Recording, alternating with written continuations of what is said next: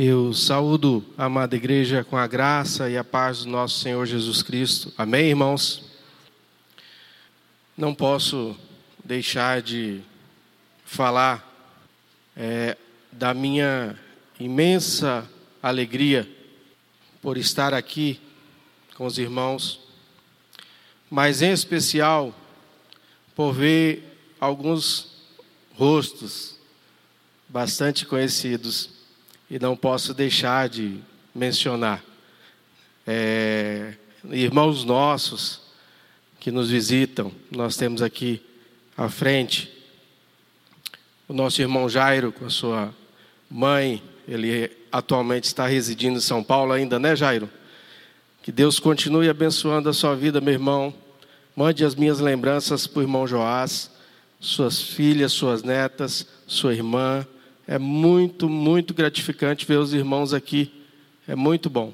A Ana Cristina também agradeço a sua presença aqui, minha irmã. Deus te abençoe.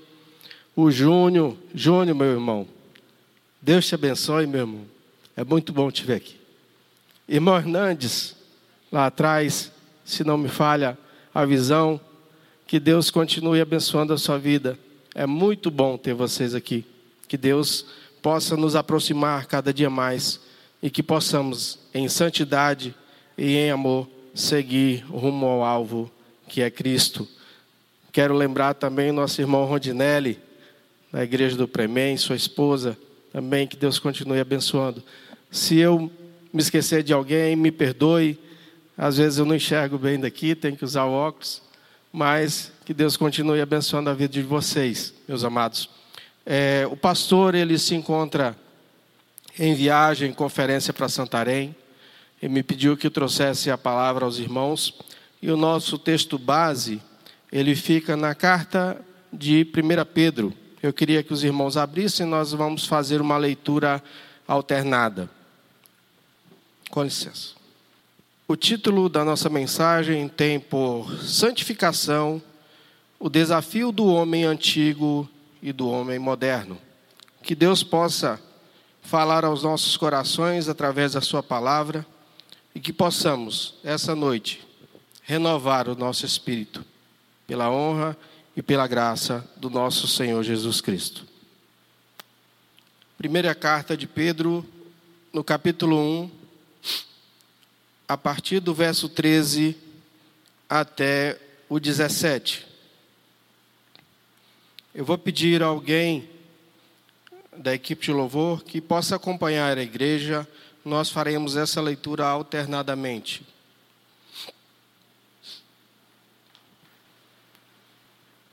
Amém, irmãos? Vamos ler.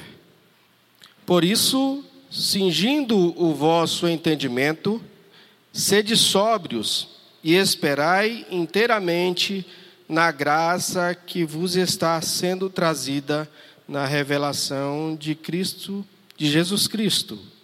Como filhos da obediência, não vos amoldeis às paixões que tinhais anteriormente na vossa ignorância. Pelo contrário, segundo é santo aquele que vos chamou, tornai-vos santos também vós mesmos em todo o vosso procedimento. Porque escrito está: sede santos, porque eu sou santo. Todos. Ora, se invocais como Pai aquele que, sem acepção de pessoas, julga segundo as obras de cada um, portai-vos com temor durante o tempo da vossa peregrinação. Oremos ao Senhor. Grandioso Deus, Pai de amor, é com temor e tremor que nós estamos na tua presença, Senhor. Nós te adoramos, nós cantamos louvores a ti e pedimos, Senhor, pela tua graça, que o Senhor fale aos nossos corações através da tua palavra. Que o Senhor nos fortaleça, que o Senhor nos vivifique, que o Senhor encha-nos com o teu espírito, Senhor, e que possamos não sair como chegamos, mas confrontados com a tua palavra. É o que nós pedimos em nome de Cristo Jesus, o nosso advogado. Amém, Senhor. Irmãos, quando falamos de santificação ou de ser santo, certamente muitos é, se arremeteriam ao passado e logo pensariam: bem, isso deve ser algo da Igreja Católica, antes da Reforma Protestante, com seus costumes, dogmas, os quais procuravam obter santidade através das clausuras, nos mosteiros, nos conventos. Ou, de repente, você acha que um santo seria um religioso que de repente veio nas caravelas e ajudou a colonizar o país na época do nosso descobrimento. Mas quando o texto fala, esse texto que nós lemos, ele afirma: sede santos, porque eu sou santo. O que ele quer dizer? Sede santos, porque eu sou santo. Na verdade, Pedro, ele está mencionando a escritura sagrada. Esse texto ele está primeiramente lá em Levíticos 11, 44 e 45. Eu vou pedir para o irmão do slide possa é, colocá-lo diante da igreja. Levítico 11, 44 e 45 diz assim: eu sou o Senhor vosso Deus, portanto vós vos consagrareis e sereis santos, porque eu sou santo. E não vos contaminareis por nenhum enxame de criaturas que arrastam sobre a terra. Eu sou o Senhor que vos faço subir a terra do Egito, para que eu, para que eu seja o vosso Deus, portanto vós sereis santos, porque eu sou santo. Meus irmãos, sendo assim, o mandamento de santificação não é algo novo, mas é recente e extraordinário para cada salvo que é alcançado pela graça do nosso Senhor Jesus Cristo, ao seu devido tempo, que se chama hoje. Esse é o devido tempo, o que se chama hoje. Bem, parece até uma discordância entre algo velho e novo. Mas eu espero, pela graça do nosso Senhor Jesus Cristo, que, através do Espírito Santo de Deus, que habita em cada um, que este sermão, esta mensagem, possa relembrar as vossas mentes esclarecidas e também possa cingir a sua mente com os profundos mistérios do Evangelho. Mas eu queria levá-los a refletir um pouco sobre o contexto deste livro, desta carta. Se os irmãos mantiverem a Bíblia aberta, irão reparar que no capítulo primeiro, já no primeiro verso, Pedro se identifica com o autor, como o autor da carta e para quem ela é direcionada. Repare, Pedro, apóstolo de Jesus Cristo, aos eleitos que são forasteiros da dispersão no ponto Galácia, Capadócia, Ásia e Bitínia. Irmãos, a dispersão foi uma perseguição no primeiro século que todos os santos tiveram naquela época por causa do evangelho de Cristo. Pelo que vocês sabem muito bem, historicamente falando, muitos foram mortos, perseguidos por causa de suas crenças. Mas, se pararmos para analisar, os cristãos, eles não estavam em casas confortáveis, ou em apartamentos de luxo, dirigindo um carro importado, certamente não, ou em um templo bonito e confortável como o nosso. Eles estavam sendo perseguidos, meus amados. Cada dia vivia em um lugar diferente. era uma luta constante. Não tinham onde morar, não tinham muitas vezes o que comer. Seus filhos estavam sendo mortos e sofriam todo tipo de abuso para fazê-los negar a sua fé. E Pedro, ao escrever, afirma que Cristo os tinha regenerado para uma herança incorruptível, imarcessível, ou seja, que não envelheceria e que nunca ia se corromper. Pedro também relata que eles, por breve tempo, seriam contristados por várias provações. Observem que o texto vai seguindo. Há uma certa poesia de uma música que ela diz assim, eu creio que muitos conhecem. Deus em Jesus vem completando a obra que começa agora, misturada com a dor, que é por enquanto. Mas também ele diz que Deus em Jesus vem completando a obra que começa agora, misturada no amor, que é para sempre. Compare, meu irmão, compare a sua vida com a vida dos cristãos do primeiro século. Sua vida é melhor ou pior que a deles? Pedro ainda afirma a esses cristãos que não tinham visto e nem convivido com Jesus, mas mesmo não vendo e nem convivido, eles criam com alegria indizível. Amados, uma alegria que não podemos explicar. Uma alegria que vem de dentro do nosso coração,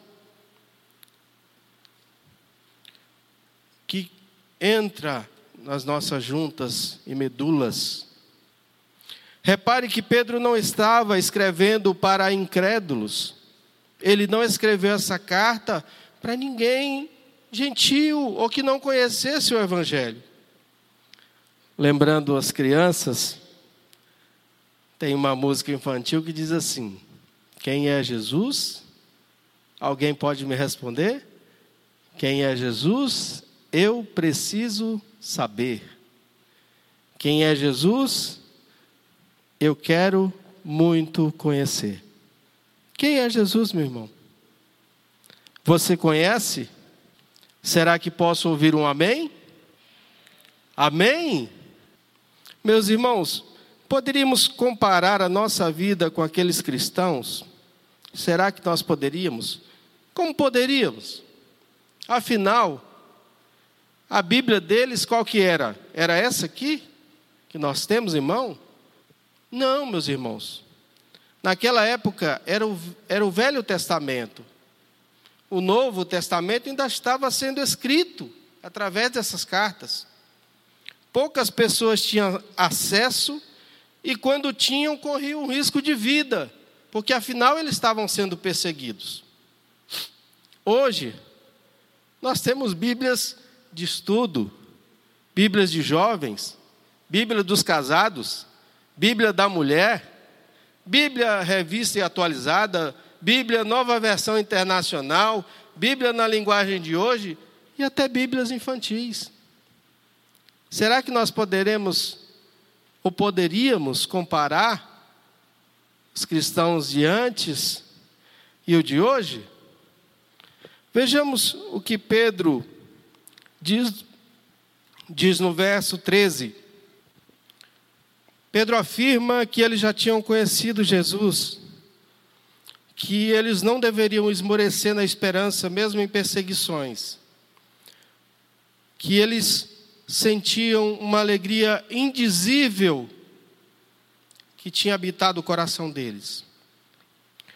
E Pedro começa o verso 13 com a expressão seguinte: Por isso, por isso, Deus permitiu que, mesmo em perseguições, vocês estivessem como estão, que vocês não perdessem a esperança, que vocês tivessem a alegria indizível que o Espírito Santo que habita em vós. Então, por isso, cingindo o vosso entendimento, o que que seria, meus irmãos? Cingir o entendimento. Amados, a interpretação mais aceita é que o ato de cingir era quando um judeu que normalmente usava uma túnica, é, hoje seria comparado a um vestido longo das mulheres, e ele precisava ou ir para a guerra ou correr. Então o que, que ele fazia? Ele pegava a parte de baixo do vestido, ou da túnica, ou da vestimenta, e colocava no cinto. Era uma forma dele se manter firme, seja para guerrear, ou seja, de repente para correr. Porque na guerra se anda, se guerreia, mas também se corre, se afasta. Então, se fazia necessário amarrar a sua roupa ao cinto para se preparar. A maioria das vezes, essas situações realmente eram na guerra. Mas, quando precisava-se de agilidade, se fazia esse procedimento. De repente, você está correndo do seu inimigo com uma vestimenta longa, qual a possibilidade? de você tropeçar e cair. Não é mais fácil? Se de repente, fazendo o comparativo, você tem pensamentos esvoaçantes, pensamentos voadores, antigamente a gente chamava assim na nossa turma. A pessoa fica voando, voando. Qual a possibilidade de você cair? Na prática, é melhor tomar a decisão de se cingir, seja para guerrear ou para correr. Você tem que estar preparado. E Pedro mostrava exatamente isso com essa expressão. Esteja preparado, meu irmão, cinja o vosso entendimento. Perceba uma situação alguém que precisou correr e estava com a mente cingida. Eu quero que os irmãos abram no texto, ou melhor, uh, apenas no slide, no slide, o livro de Gênesis, capítulo 9, o verso 12. Gênesis capítulo 39, o verso 12. Diz assim a palavra: então ela o pegou pelas vestes e lhes disse, e lhe disse: Deita-te comigo. Ele, porém, deixando as vestes na mão dela, saiu fugindo para fora. Observe, meus irmãos, que no verso 9 desse capítulo 39, um pouquinho antes, José expressa sua firmeza de pensamento com uma pergunta: como, pois, cometeria eu tanta maldade e pecaria contra Deus? Faça essa pergunta para si mesmo. Como, pois, cometeria eu tanta maldade e pecaria contra Deus? A atitude de José, ela foi correta? Certamente muitos homens másculos, nos dias de hoje, bombados, saradões, que andam por aí se exibindo, diriam que não perderiam a oportunidade. Mas José pagou um preço por dizer não.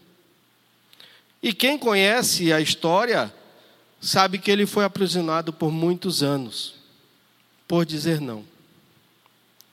Meus irmãos, há de se pagar um preço pela atitude certa e há de se pagar um preço pela atitude errada. Pedro continua e pede aos leitores da carta também para serem sóbrios. Por que essa exigência? Eu ser sóbrio. Ué, eu não bebo. Por que ser sóbrio? A sobriedade, na verdade, na maioria das vezes que ela é mencionada na Bíblia, ela está realmente associada à bebida forte, ao vinho. Se você está sóbrio, certamente não bebeu essa bebida né, fermentada, ou não foi suficiente para lhe embriagar. Mas muitas pessoas têm se deixado levar pelos sentimentos que embriagam, pelas atitudes que embriagam, pelas situações que embriagam, pelo entretenimento que embriaga, buscando o mesmo prazer que alguém tem quando consome bebida alcoólica. Pedro, na verdade, queria a sobriedade dos irmãos, tanto para escapar das perseguições, quanto para terem as suas mentes a esperança da eterna vida que os aguardava e também que nos aguarda. Não tem aquela expressão popular, eu bebo para esquecer. O que, que você faz? Você esquece de quê? do amor de Deus na sua vida? Dos problemas? Você tem olhado para onde, meu irmão? Se a gente, no dia a dia, a gente observar uma pessoa embriagada, normalmente ela está olhando para o chão. Isso quando está de pé, né? Quando está de pé, está olhando para o chão. Para onde você tem olhado, meu irmão, minha irmã? Para o chão ou para a glória no céu? Você tem olhado para os prazeres e a embriaguez que oferece este mundo? O salmista diz o seguinte: Prefiro estar na casa do meu, do meu Deus a viver nas tendas da perversidade. Para estar no santuário é preciso oferecer sacrifício de lábios que confessam o nome do Senhor Jesus, sem apresentar fogo estranho para o sacrifício.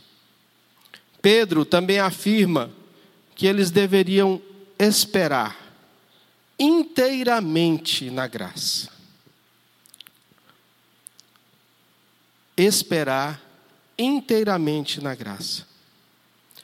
Mesmo fugitivos, Esperar inteiramente na graça. Mesmo com risco de morte, esperar inteiramente na graça.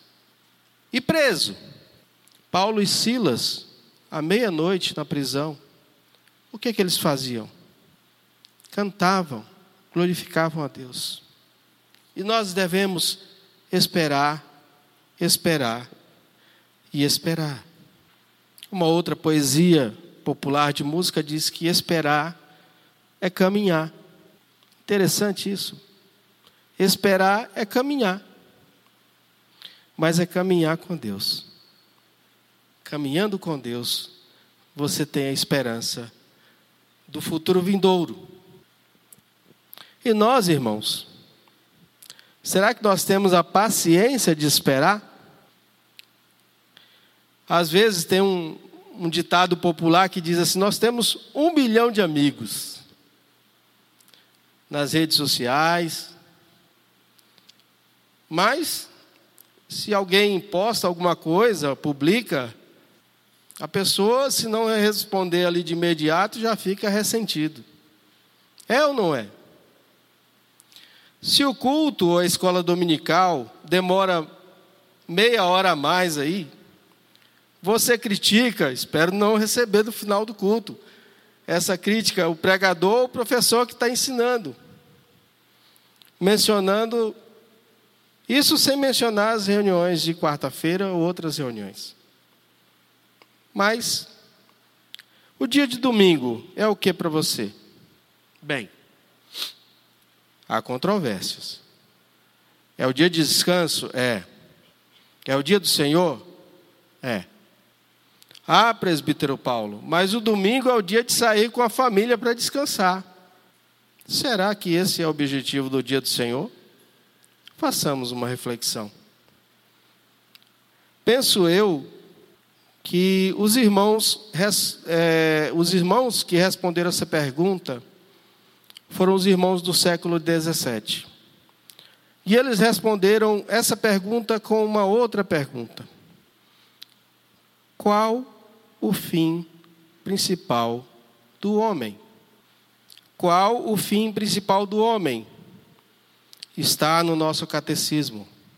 Glorificar a Deus e gozá-lo para sempre. John Piper afirmou que o maior problema do homem não é a busca da felicidade, mas a busca do prazer. Pedro chama os seus leitores também, nos versos seguintes, de filhos da obediência e recomenda que eles não se amoldem, não se formatem, não tornem molde das paixões que anteriormente tinham da vossa ignorância. Parece até ser ofensivo, mas eu posso ser alfabetizado, posso ter um diploma de segundo grau, posso ter concluído uma faculdade, posso ter um doutorado ou um mestrado, dentro ou fora do meu país. Mas se eu não conheço o verdadeiro amor pregado no Evangelho de Cristo, eu ainda estou preso à minha ignorância. O apóstolo Paulo, em Atos, capítulo 17, o verso 30, ele diz: Ora, não levou Deus em conta os tempos da ignorância. Agora, porém, notifica aos homens que em toda parte se arrependam. Como é maravilhosa essa palavra, meus irmãos, mas ao mesmo tempo de muita responsabilidade. Mas continuando em 1 Pedro, o verso 15 também afirma: contrariando a ignorância, deixando para trás a ignorância, esqueça a ignorância, segundo é santo aquele que vos chamou, tornai-vos santo também vós mesmos em todo o vosso procedimento. Ou seja, é apenas na igreja, não é isso? Talvez na minha casa, nas redes sociais, talvez no meu círculo de amizades, ou quem sabe na minha empresa. Será que é isso, meus amados? Não. É em todo o vosso proceder. Meus irmãos, nós temos dificuldade às vezes para conversarmos pessoalmente. Mas parece que alguns irmãos, quando ficam atrás de um notebook ou de um celular, eles simplesmente se transformam. Tem gente que para o bem, tem gente para o mal. Eu acho, minha concepção, muito mais para o mal do que para o bem. Os versos 16 também afirma: porque está escrito: sede santos, porque eu sou santo. Essa é uma menção a Levíticos, como nós já tínhamos dito no início desse sermão. Mas é um mandamento. É um mandamento, meus amados. Nós somos o seu povo, rebanho do seu pastoreio. Hebreus 12, 14 afirma: Segui a paz com todos e a santificação, sem a qual ninguém verá o Senhor. Meu irmão, não adianta você fazer o dever de casa. Eu posso ser uma excelente pessoa dentro da sociedade. As pessoas não sabem muitas vezes o que eu estou fazendo dentro da minha casa, ou o que está na minha mente. Mas se você não se santificar, palavra do Senhor, você não verá. Pedro, também no 17, diz: Ora, se como Pai, vocês invocam a Deus como Pai, e Deus é aquele que, sem acepção de pessoas, julga segundo as obras de cada um, Ele usa um verbo: portai-vos com temor durante o tempo da vossa peregrinação. Portar, se comportar. Eu não me comporto para mim mesmo. Eu me comporto para as pessoas que estão ao meu lado. A minha família, a minha sociedade, a minha igreja, o meu lar. Repare que o texto afirma que nós invocamos Deus como Pai. A Bíblia afirma também que Deus, como Pai, disciplina quem ama. Certamente nós, como pais, sabemos distinguir uma peraltice de criança ou um acidente de aprendizado. Ou temos sido pais bobos ou bonachões que não sabem corrigir seus filhos. O texto lido fala de julgamento de ações, meus irmãos ele não está se referindo a um julgamento para a salvação, porque nós já somos filhos de Deus. Mas o pecado, ele deve ser um acidente de aprendizado na nossa vida. Ele não pode ser uma peraltice. Perceba a diferença. Compare. O pastor Hernandes, em uma, das pregações, ele fez um comparativo. Você está no domingo de manhã, todo arrumado, para sair para a igreja, e de repente o seu filho de cinco anos está sentado na mesa e bate acidentalmente ali na xícara de café e derrama aquele leite, aquele café na roupa. Certamente você não dará um sorriso, certamente você não vai ficar satisfeito. Mas foi um acidente. Ele está aprendendo, é uma dicção. Agora, de repente, esse, essa mesma criança está arrumado para a igreja e vê o copo de leite e simplesmente pega e bate esse copo e derrama. Você vai tratá-lo da mesma forma? Se ele aprender que essas atitudes são iguais, certamente vai crescer com o entendimento errado, meus irmãos. O julgamento de Deus também não faz acepção de pessoas. Levítico diz isso. Levítico 19, capítulo, perdão, verso 15. Levítico capítulo 19, verso 15 diz assim: Não fará injustiça no juízo, não fará acepção de pessoa pobre, nem honrarás o poderoso, mas com justiça julgarás o teu próximo. Meus irmãos, hoje nós temos vivido no mundo é, é, nem os que se consideram cristãos têm sido imparciais, principalmente quanto a julgamento, seja na igreja, seja em nossos tribunais. Às vezes nós temos visto os nossos filhos estudarem direito para fazer o errado.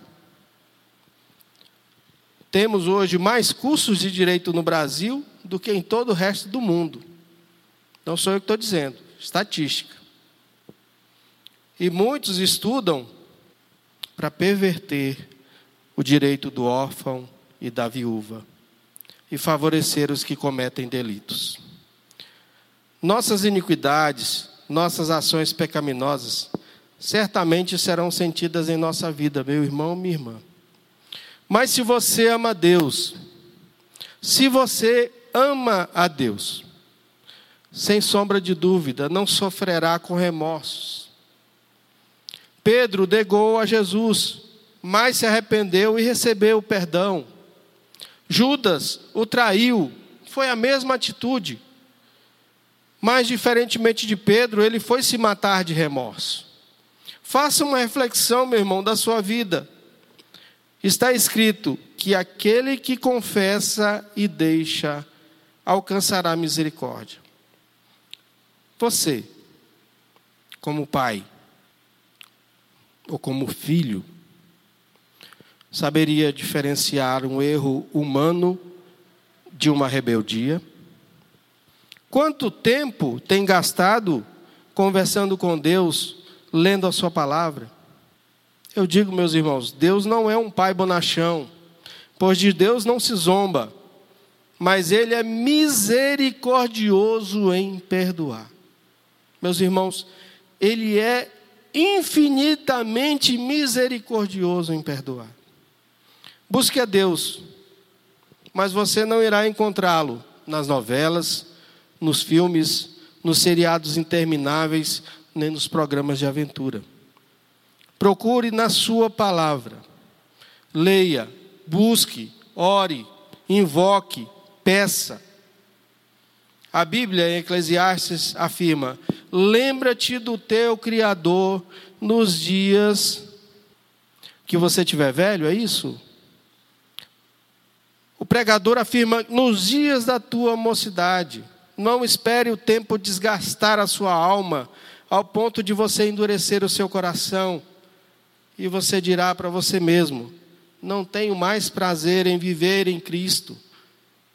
E se isso acontecer, lhe restará apenas a vida deste mundo e o que ele oferece.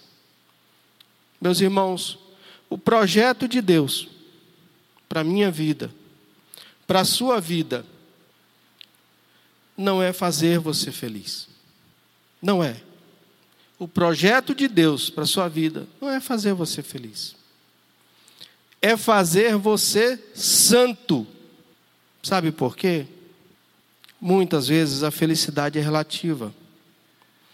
Tem muitas pessoas agora, agora, nesse momento, inclusive que me assistem nas redes sociais, que podem estar em locais que não frequentamos e dizem que são felizes. Tem pessoas neste momento que estão praticando atos legais e ilegais e dizem que são felizes. O hino 108 relata em poesia que eu sou feliz com Jesus, meu Senhor. Meu irmão, minha irmã, onde você tem posto o seu tesouro? A nossa vida contemporânea, ela traz muitos atrativos. A beleza física do corpo, nas postagens das redes sociais, suas atitudes glorificam a Deus? Onde você tem posto o teu tesouro? Onde você está com o seu coração? Se você quer dizer não para certas coisas que habitam no seu coração, procure, mas não no lugar errado, na Bíblia. José disse não para o pecado da luxúria. Daniel disse não para o pecado da idolatria. Isaías, no seu chamado, estava cheio de iniquidades. Ele disse: Habito num povo cheio de lábios impuros, estou cheio de iniquidades. O anjo tocou com a brasa na sua boca e disse: A tua iniquidade foi perdoada. Deixe, meu irmão, minha irmã, ser tocado pelo Espírito Santo do Senhor. Ele irá retirar a sua iniquidade não é o psicólogo, não é um tratamento. É o Espírito Santo do Senhor que fará a diferença na sua vida. Deixe, Ele está aí dentro, Ele está dentro de você. Só que, como uma chama, ele pode estar apagado. Quase, quase.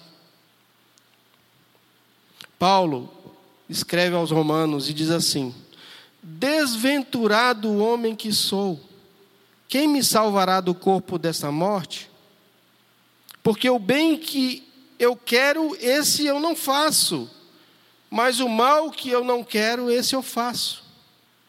Mas Paulo também diz: graças a Deus por Jesus Cristo, nosso Senhor, de maneira que eu de mim mesmo, com a mente, sou escravo da lei de Deus. Meus irmãos, que sejamos escravos da lei de Deus. Medite de dia e de noite, a cada dia você se santificará naquele que está em nós e não naquele que está no mundo. Eu queria deixar um testemunho.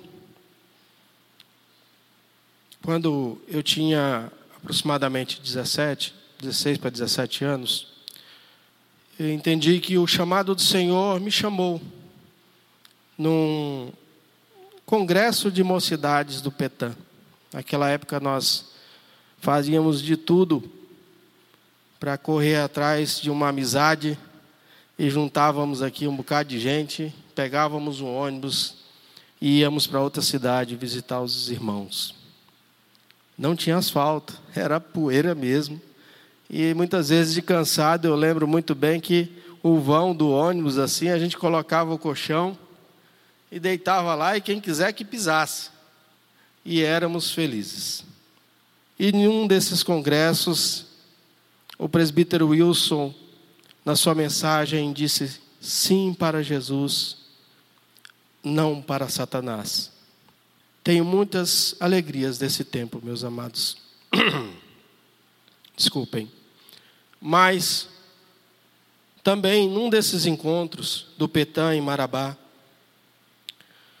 se manifestou a doença que levou a minha irmã para a glória. Aprenda a conviver com os seus espinhos, pois a graça do Senhor nos basta. E conviver com os espinhos não é ficar como você está. Se você tem vivido em pecado, busque a Deus. Diga sim para Jesus e não para Satanás. O pecado na sua vida deve ser um acidente, meu irmão, minha irmã.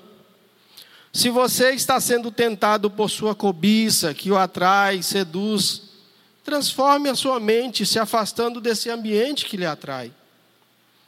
Certamente uma coisa é certa: o algoritmo das redes sociais e do celular e do computador e das séries intermináveis certamente não levará as coisas boas para você. Só levará o que o mundo oferece. Tem coisas, meus irmãos, que não conseguimos entender, mas podemos aceitar em Cristo e saber que Ele tem o melhor para nós quando somos corrigidos e disciplinados. Devemos buscar ainda mais uma vida de santidade. Para quem você tem olhado? Para Deus ou para o mundo? Que Deus tenha misericórdia do seu povo e que a gente possa refletir sobre a nossa vida, sobre tudo que Deus, pela sua infinita bondade, nos tem permitido passar. Eu quero chamar a equipe de louvor nesse momento, para finalizar essa pregação. Nós iremos cantar uma música. Eu queria que você meditasse na letra dessa música. E em seu coração diga: Maranata, venha Senhor Jesus, nas alturas com seus anjos. Maranata.